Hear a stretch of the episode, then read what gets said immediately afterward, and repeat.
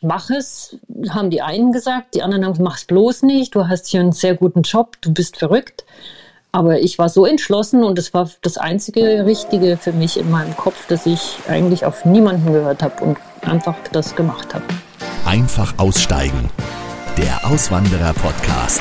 Willkommen zurück. Heute starte ich mal mit der aktuellen Wetterlage von dem Ort, an dem meine heutige Gesprächspartnerin lebt. Aktuell sind es dort 29 Grad, die Sonne scheint, es gibt ein paar Wolken und in den nächsten Tagen steigt die Temperatur sogar noch auf 31 Grad. Zwischen November und Mai ist es dort mehrheitlich trocken und es herrscht tropisches Savannenklima. Ja, es ist eindeutig, heute geht es auf jeden Fall nicht nach Norwegen, sondern nach Thailand. Ich spreche gleich mit einer Frau, die jahrelang auf einem Segelschiff gelebt hat und dann in Bangkok an Land gegangen ist. Also auch heute wartet eine spannende Geschichte auf dich, in der du viele Tipps und Inspiration erhältst für deine Auswanderung oder du nutzt die Folge einfach, um dich ein bisschen wegzuträumen. Weitere Infos zu diesem Podcast und einen exklusiven Newsletter bekommst du über die Webseite der Auswandererpodcast.de oder du kommst einfach in meine geschlossene Facebook-Gruppe und tauschst dich dort mit den Auswanderern aus dem Podcast hier aus. Die Links findest du alle in der Beschreibung und den Show Notes. Heute geht es also in die thailändische Hauptstadt nach Bangkok. Hier pulsiert das Leben Tag und Nacht. Knapp 8,3 Millionen Menschen leben dort. Mit über 20 Millionen Touristen jährlich ist Bangkok übrigens auf Platz 1 der meistbesuchten Städte der Welt.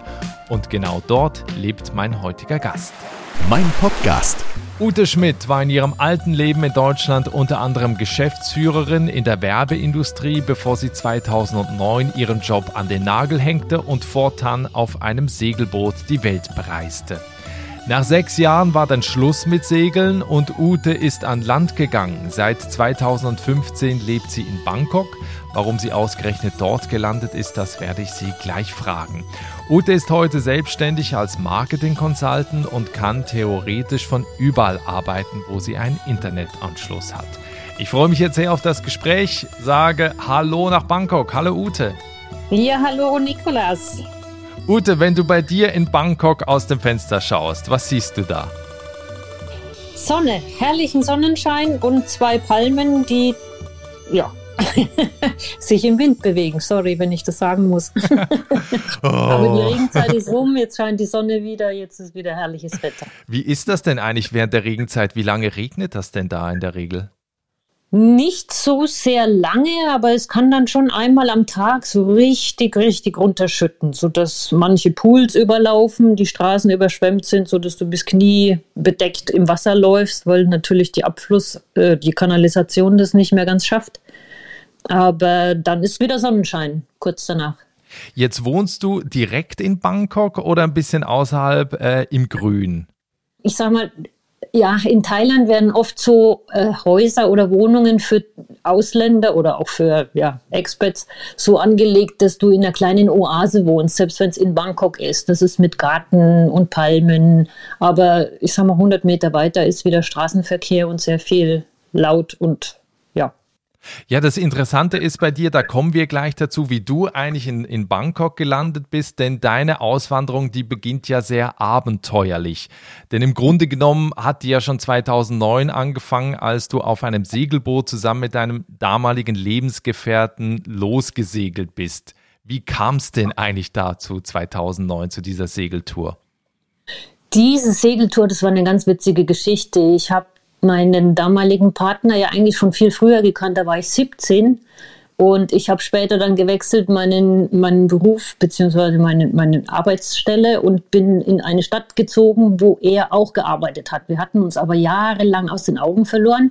Ich habe dann aber immer wieder von ihm gehört und habe ihn dann auch mal Interesse halber, weil es hieß, er macht gerade eine Segelreise um die Welt, im Internet gesucht und wir haben uns dadurch irgendwie wieder gefunden und wieder frisch neu verliebt und dann habe ich innerhalb von sechs Monaten alles verkauft, alles abgebrochen und bin zu ihm aufs Schiff gegangen. What? Ja.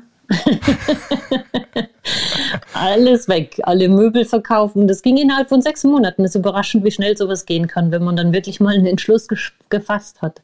Also bist du denn vorher schon mal gesegelt? Nie. Nein, mir wurde ja im Aufzug schon schlecht. Aber das heißt, du warst dann, nennt man das dann heute blind vor Liebe oder warum hast du das da gemacht? Äh, beides wahrscheinlich. Liebe war natürlich mit im Spiel, aber auch die Abenteuerlust. Dieses, ich wollte schon immer raus. Ich glaube, ich war noch nicht mal zehn, da wollte ich schon die Welt entdecken. Hab's nur irgendwie nie geschafft, weil ich auch immer dieses deutsche Sicherheitsdenken natürlich hatte. Das wird einem ja anerzogen. Und irgendwie war das dann so ein Ruck und ich habe gesagt, ja, genau, und das ist es jetzt, das machst du. Und wie war das in der Anfangszeit? Also, weil mir wird ja schon auf dem Katamaran nach einer Stunde wird mir total schlecht. Wie ist das denn aber, wenn man jetzt mehrere Tage, Wochen und bei dir dann Jahre auf diesem Segelboot verbringt? Unterschiedlich, das ist das Witzige. Wenn man lange auf dem Boot ist, dann merkt man das kaum noch, die Schaukelei. Wenn man dann aber wieder an Land kommt, dann wird es einem schlecht. das ist immer je nachdem, was man gerade hat. Wenn man zu lange an Land ist und man gewöhnt sich an beides. Das heißt, du bist dann 2009 auf dieses Segelboot. Wo seid ihr da lang gesegelt? Äh, und was habt ihr vor allen Dingen da gemacht? Also wovon hast du da auch gelebt? Ja, von meinen Ersparnissen eigentlich. Bertel hat ja auch sehr viel gearbeitet und sehr viel äh, ja, Geld gespart, damit er das machen kann, seinen Traum erfüllen. Und ich hatte zufälligerweise auch immer sehr sparsam gelebt und sehr viel äh, ja, Geld gespart. Und davon haben wir gelebt. Aber was war denn der Plan? Also wie viele Jahre wolltest du das machen oder wie viele Jahre hätte das Geld auch gereicht? Ja, das war eigentlich Open-End geplant, kein, kein Limit. Das Geld war uns in dem Moment nicht ganz so wichtig, weil man kann überall, wo man ist, selbst wenn es jetzt wirklich eng werden würde mit dem Geld, mal wieder was Neues anfangen oder irgendwo kurz was arbeiten und dann wieder weiter segeln. Das geht. Jetzt, du warst ja vorher Geschäftsführerin und hast ja da wahrscheinlich auch einen sehr gut bezahlten Job gehabt, hast ein gutes Umfeld gehabt. Wie, wie hat denn das reagiert, als du dann gesagt hast, ja Leute, ich habe jetzt alles verkauft hier in sechs Monaten, ich melde mich ab, ich gehe aufs Schiff, ich weiß gar nicht, ob ich überhaupt wiederkomme. Was haben die gesagt? Ja, dadurch, dass ich viel Online-Marketing gemacht habe und äh, Marketing ja mein Spezialfach war, haben viele gemeint, ja, aber da gibt es doch gar kein Internet. Das ist richtig. Das ist auch das, was mir dann später am meisten gefehlt hat. Ehrlich gesagt, die Anbindung an den Rest der Welt. Aber das war eigentlich, mach es, äh, haben die einen gesagt. Die anderen haben, mach es bloß nicht. Du hast hier einen sehr guten Job. Du bist verrückt. Aber ich war so entschlossen und es war das einzige Richtige für mich in meinem Kopf, dass ich eigentlich auf niemanden gehört habe und einfach das gemacht habe. Jetzt warst du wie viele Jahre auf diesem Segelboot? Sechs Jahre insgesamt. Wir wow. sind äh, losgesegelt. Ich bin in der Karibik dazugekommen, auf der Insel Curacao. Und dann sind wir erst noch mal ein Jahr, eineinhalb Jahre in der Karibik geblieben, dann durch den Panama-Kanal und dann fast, fast fünf, fünf Jahre in der Südsee gewesen. Mhm. Was, was ist dir aus dieser Zeit so am meisten in Erinnerung geblieben? das, was ich am meisten gelernt habe und was am einprägsamsten ist, dass man unbedingt rausgehen sollte in die Welt, weil es ist so schön, man kann so viel entdecken. Und das nächste ist, dass man immer meint, man hätte Grenzen, die ganz eng gesteckt sind. Also man könnte das nie machen oder man hätte Schwierigkeiten, wenn es irgendwo mal hart auf hart kommt. Und das sind da teilweise auch auf dem Schiff manchmal ein bisschen lebensgefährliche Situationen dass man das alles meistern und bewältigen kann und man meint gar nicht, wie viel Kraft man hat dann in solchen Momenten. Mhm. Und ihr habt ja wahrscheinlich auch unterwegs Leute getroffen, weil das scheint ja jetzt auch gerade so ein Trend zu sein, äh, einfach loszusegeln. Ich glaube, da gibt es relativ viele. Überraschenderweise, ja, nachdem ich ja mit dem Metier vorher überhaupt nicht äh, in Berührung war, habe ich mich dann wirklich auch gewundert, wie in jedem Hafen oder an jeder Ankerstelle doch so viele Segelboote sein können und immer wieder mehr dazugekommen sind, die, die das machen. Was würdest du jetzt sagen auch, also damit man mal so eine Vorstellung hat, äh, wie viel Geld muss ich da mitbringen, wenn ich jetzt sowas, sowas auch machen will? Ja, Überraschungen. Vor Überraschungen bist du natürlich nie gefeit. Es gibt immer Ausnahmen, wo Reparaturen anfallen oder irgendwelche anderen Dinge außer, außer der Reihe auf dich zukommen finanziell. Aber wir hatten ein Budget von 2000, 2500 Euro im Monat. Und damit kommt man eigentlich ganz gut über die Runden. Jetzt fragen sich wahrscheinlich die meisten, das hört sich ja nach einem totalen Traumleben an, wenn man sich da auch so eingerichtet hat und das ja eigentlich so als Never-Ending-Tour geplant ist. Warum bist du dann von diesem Segelboot runtergegangen, wieder zurück an Land? ich habe mich irgendwie noch ein bisschen zu jung gefühlt für sowas. Ich wollte noch was erreichen, mir hat meine Arbeit gefehlt. Ich habe dann doch wieder Lust bekommen, was zu tun. Das habe ich dann auch eine Weile von der, vom, vom Büro aus, sage ich schon, vom Boot aus gemacht. Aber das ging dann irgendwann nicht, weil nicht in allen Ländern das Internet so gut ist. Und deswegen bin ich dann wieder an Land. Wollte das eigentlich nur eine Zeit lang machen, aber irgendwie bin ich dann doch hängen geblieben. Das heißt, also ich stelle mir jetzt vor, ihr seid da in Bangkok unterwegs und du sagst dann, äh, du, ich äh, steige hier aus, äh, ich bleibe einfach hier und er ist dann weitergefahren oder wie ist das abgelaufen? Nein, ich habe Verwandtschaft. Mein Bruder lebt in Bangkok und den habe ich hin und wieder besucht und mit dem habe ich dann auch ein neues Geschäft aufgezogen. Ich habe den Marketing-Part übernommen und er den Produktionspart und deshalb bin ich in Bangkok gelandet, weil er da lebt. Okay, würdest du das jetzt also so als Zufall bezeichnen, weil jetzt gerade dein Bruder da war oder weil du auch dahin wolltest? Ich war schon öfter in Asien und mir hat Asien eigentlich immer sehr gut gefallen. Die Mentalität ist schön. Es ist ein sehr angenehmes Land, was, was Klima angeht. Und deshalb war eigentlich da die Frage gar nicht so groß, warum jetzt Thailand oder warum nicht Thailand. Das hat mir immer ganz gut gefallen, das Land. Mhm. Jetzt hast du vorhin gesagt, wenn man eigentlich von diesem wankenden Segelboot runterkommt, dann wankt es ja eigentlich eher noch nach, wenn man da an, an Land ist. Wie, wie waren denn so die ersten Monate, wenn man jetzt sechs Jahre auf so einem Boot ist? Wie ist das dann wieder so in so einen Arbeitsalltag reinzukommen? ja, das ist eine gute Frage. Ist nicht so leicht, muss ich sagen. Also da muss man sich äh, irgendwie wieder versuchen umzustellen. Die Umstellung vom Land aufs Segeln hat leichter funktioniert, als von dem, vom Wasser wieder zurück an Land zu kommen.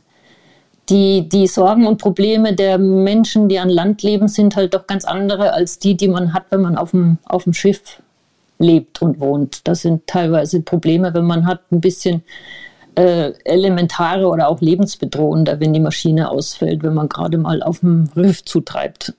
das gab's, ja? Ja, oft. Okay. Kommt natürlich vor. Und da muss man in der Lage sein, sowas dann auch unter Stress und unter Zeitdruck schnell zu reparieren. Und das passiert jetzt natürlich in Bangkok nicht, obwohl ich da manchmal das Gefühl habe, man muss aufpassen, dass man nicht vom nächsten Tuk-Tuk überfahren wird. Das ist die eine, das ist die andere Geschichte. Ja, aber dem kann man ja aus dem Weg gehen, zum Glück. Wie war dann die erste Zeit in Bangkok? Äh, weil ich erlebe diese Stadt natürlich sehr wuselig auch und sehr voll, sehr laut, natürlich auch dreckig und auch von der Luftqualität. Jetzt kommt man von so einem Segelboot aus der Natur heraus. Wie war das so in der Anfangszeit? Da habe ich mich eigentlich nie wirklich dran gewöhnt, weil die Großstadt ist nicht so mein Ding. Und Bangkok, wie du schon sagst, ist sehr Luftverschmutzung, sehr groß und sehr laut. Und aber man kommt zum Glück äh, relativ schnell raus aus Bangkok, wenn man ein Auto hat und kann an, an Strand fahren oder ein bisschen weiter runter in den Süden, eben gerade da, wo jetzt zum Beispiel auch keine Regenzeit ist oder wo das Wetter schön ist und kann dann da frische Luft schnappen. Und äh, wie sieht jetzt heute dein Alltag aus? Also du hast gesagt, du arbeitest im Marketing äh, für deinen Bruder. Ähm, was genau machst du da? Und ne, ist das auch so ein klassischer Bürojob jetzt?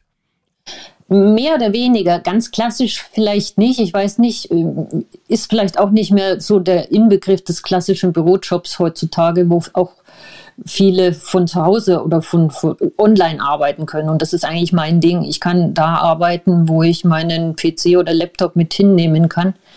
Und deshalb kann ich das auch, wenn ich mal zwei, drei Wochen raus bin aus Bangkok, von da aus machen. Mhm. Wie wurdest du aufgenommen? Also wie bist du da in diese thailändische Kultur eingetaucht? Ähm, eigentlich ganz herzlich. Die Thailänder sind ja Buddhisten und sehr offen und freundlich. Und da wird man eigentlich ganz gut empfangen und aufgenommen. Das heißt, du hast da dann auch ein Umfeld dir jetzt aufgebaut in, in dieser Zeit oder bleibt man als Deutscher oder als Deutscher eher unter sich in, in Thailand? Wie ist das? Ähm, ja, äh, was heißt unter sich? Es gibt verschiedene Arten von Thailändern, sage ich mal. Es gibt diejenigen, die auch mal im Ausland waren, da studiert haben oder auch im Ausland gelebt haben eine Weile. Das sind dann die Kontakte, die man bekommt als Expert oder als Ausländer, sage ich mal. Ansonsten dann natürlich Engländer, auch Deutsche. Die Kontakte zu den reinen Thailändern, so wie sie wirklich auch weiter draußen im, im Dorf legen, leben, sind eigentlich eher oberflächlich geblieben. Da, da kommt man ganz schlecht rein als Ausländer. Mhm. Wie würdest du jetzt auch so die Unterschiede sehen, wenn du jetzt mit dem Auto rausfährst aus, aus Bangkok im Vergleich die Menschen, die da leben und die Menschen, die da in der City leben von Bangkok? Eine ganz andere thailändische Mentalität meiner Meinung nach. In Bangkok ist natürlich immer noch äh, das Haupttreiben von Thailand. Es ist die größte Stadt und alle, die Arbeit suchen, gehen nach Thailand. Entsprechend ist da auch die Orientierung nach Geld und Verdienen und natürlich auch die Familie versorgen können größer. Und draußen außerhalb von Thailand ist mehr die Landwirtschaft, wo natürlich auch Familien füreinander sorgen, aber es ist nicht so auf, aufs Geld ausgerichtet.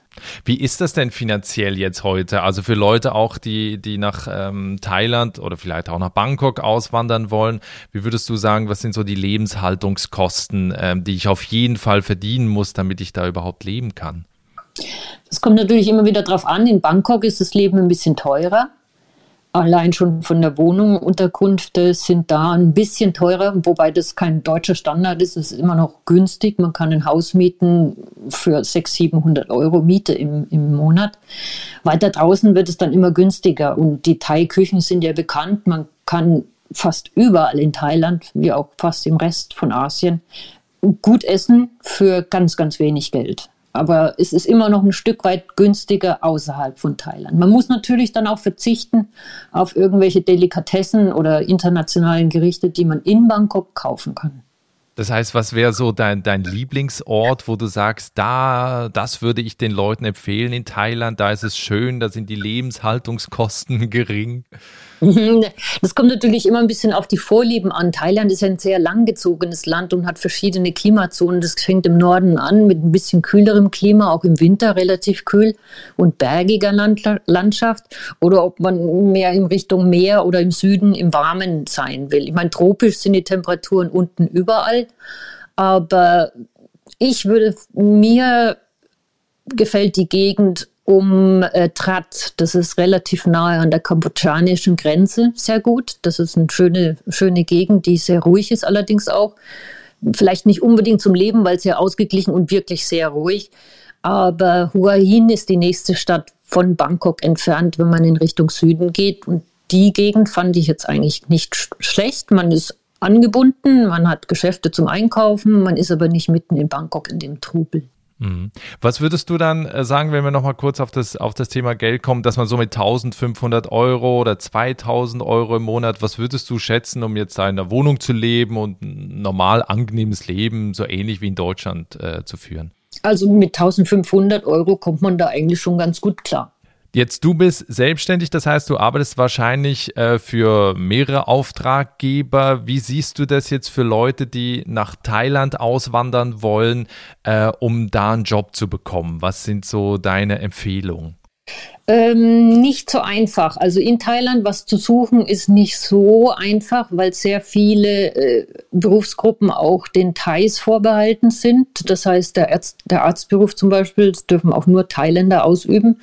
Dann ist es schwierig. Äh, erstmal werden die Thailänder angestellt und dann die Ausländer.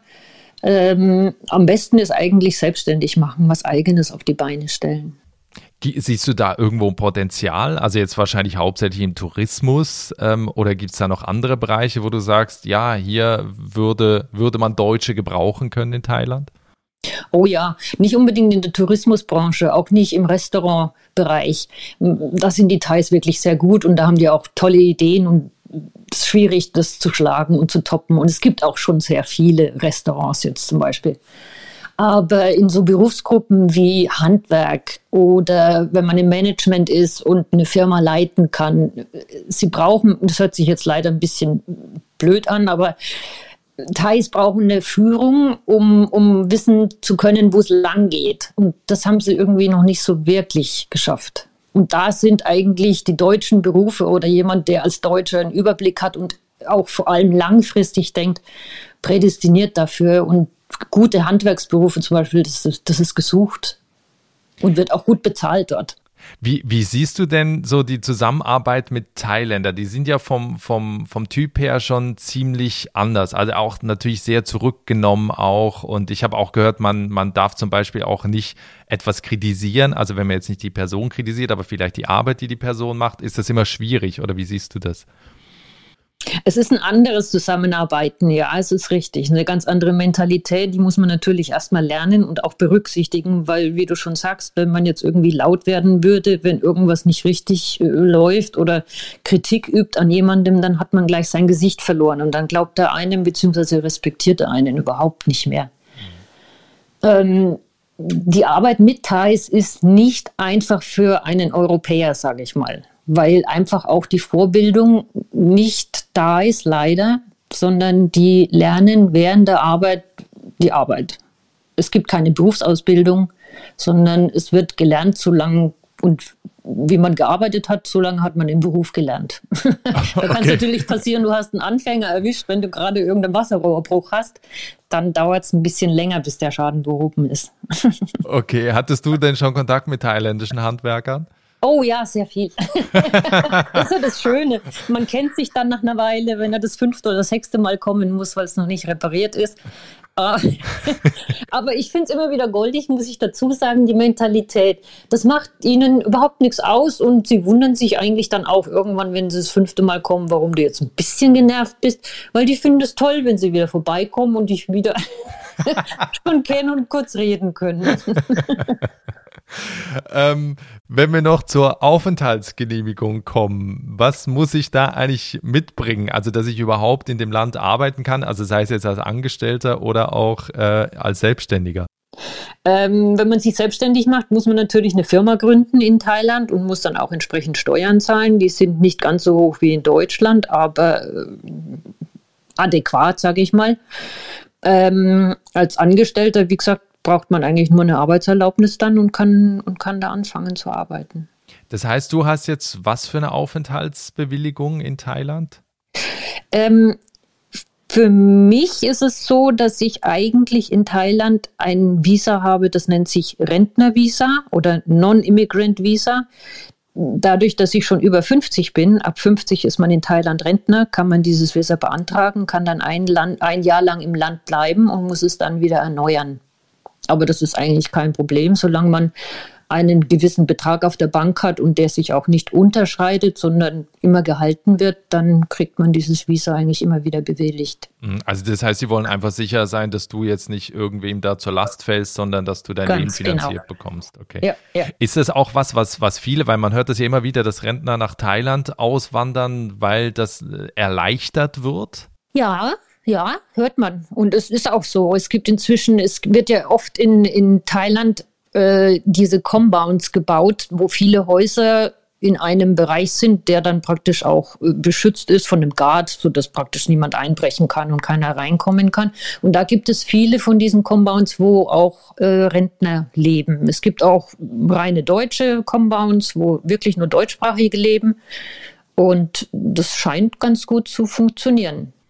Jetzt wohnst du da seit 2015. Wenn wir da so ein bisschen auf diese fünf Jahre zurückblicken, was würdest du sagen, war so der, der schönste Moment, wenn man es auf einen beschränken müsste, so seit, am, seit du am Land bist quasi? Die schönsten Momente, muss ich da sagen, nehme ich immer wieder die, wenn man neue äh, Strände entdeckt, neue Plätze entdeckt, die immer wieder schön sind und, und doch wieder ganz anders. Das sind die schönsten Momente eigentlich. Mhm.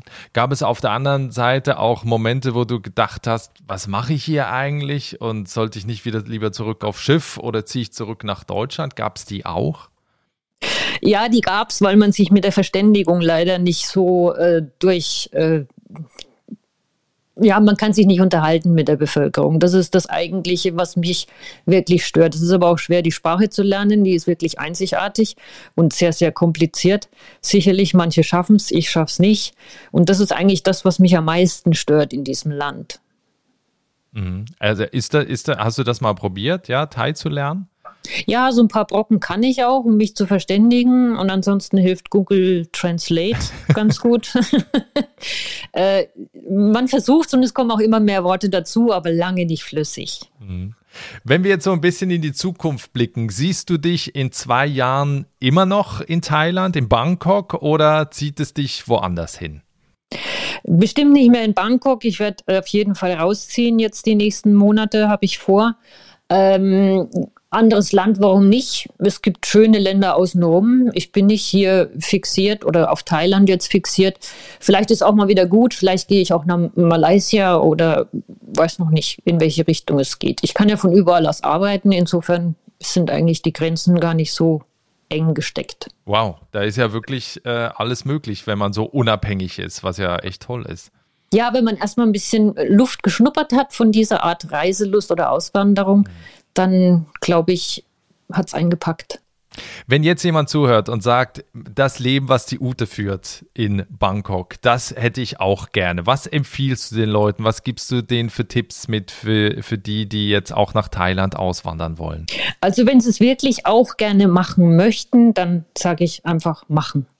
Nicht lange warten, nicht lange planen oder rechnen, sondern wenn ich es wirklich will, ich sage mal, wollen, wenn ich mehr als zwei oder drei Mal in der Woche dran denke, dann sollte man es machen. Und das ist eigentlich das. Die, viele warten viel zu lange und meinen, ja, aber dann brauche ich ja das noch und dann muss ich vorsichtig sein, muss da aufpassen. Nee, einfach machen. Keine Rücksicht auf die anderen nehmen, hört sich schlimm an, aber man lebt sein eigenes Leben in meinen Augen und äh, nicht auf andere hören sondern das machen, was man gerne macht. Hast du noch einen Tipp, wie man diese, diesen Mut aufbringt oder wie man auf der anderen Seite diese Angst überwindet, dann einfach loszugehen? Ich sag mal so, in diesen Ländern, in die man auswandern möchte, leben ja auch Menschen. Also geht's ja. Man kann da leben. Ähm, man braucht keine Angst haben, dass da irgendwann dann das Leben zu Ende ist oder das Geld ausgeht und man gar nichts mehr hat. Es geht immer irgendwie weiter und es gibt immer gute Wege und auch keine, dass man jetzt knapp an der Armutsgrenze leben muss. Es gibt immer Möglichkeiten. Das heißt, wenn wir uns in zwei Jahren wieder sprechen, dann ist Ute aufs Land gezogen in Thailand, in einem kleinen Häuschen mit Blick aufs Meer. Oder wie sieht dein Leben aus? Möglicherweise, möglicherweise gehe ich auch auf ein Schiff. Ich weiß es noch nicht. Ich habe keine Ahnung. das ist das Schöne, alles offen. Und je mehr man zieht, desto weniger kann man sich entscheiden, wie es weitergehen soll.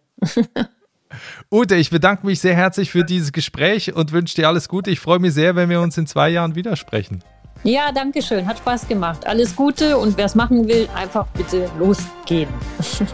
Das war das Gespräch mit Ute Schmidt, die nach einer jahrelangen Segeltour in Bangkok an Land gegangen ist und seitdem auch dort lebt. Ein außergewöhnlicher Auswanderungsweg, der so ganz anders ist. Ich freue mich, wenn du meinen Podcast kostenlos abonnierst und mir eine Bewertung hinterlässt, denn dann finden noch mehr Menschen die Folgen. Die nächste, die gibt es schon bald. Dann geht es in mein Heimatland, in die Schweiz. Bis dahin, ciao.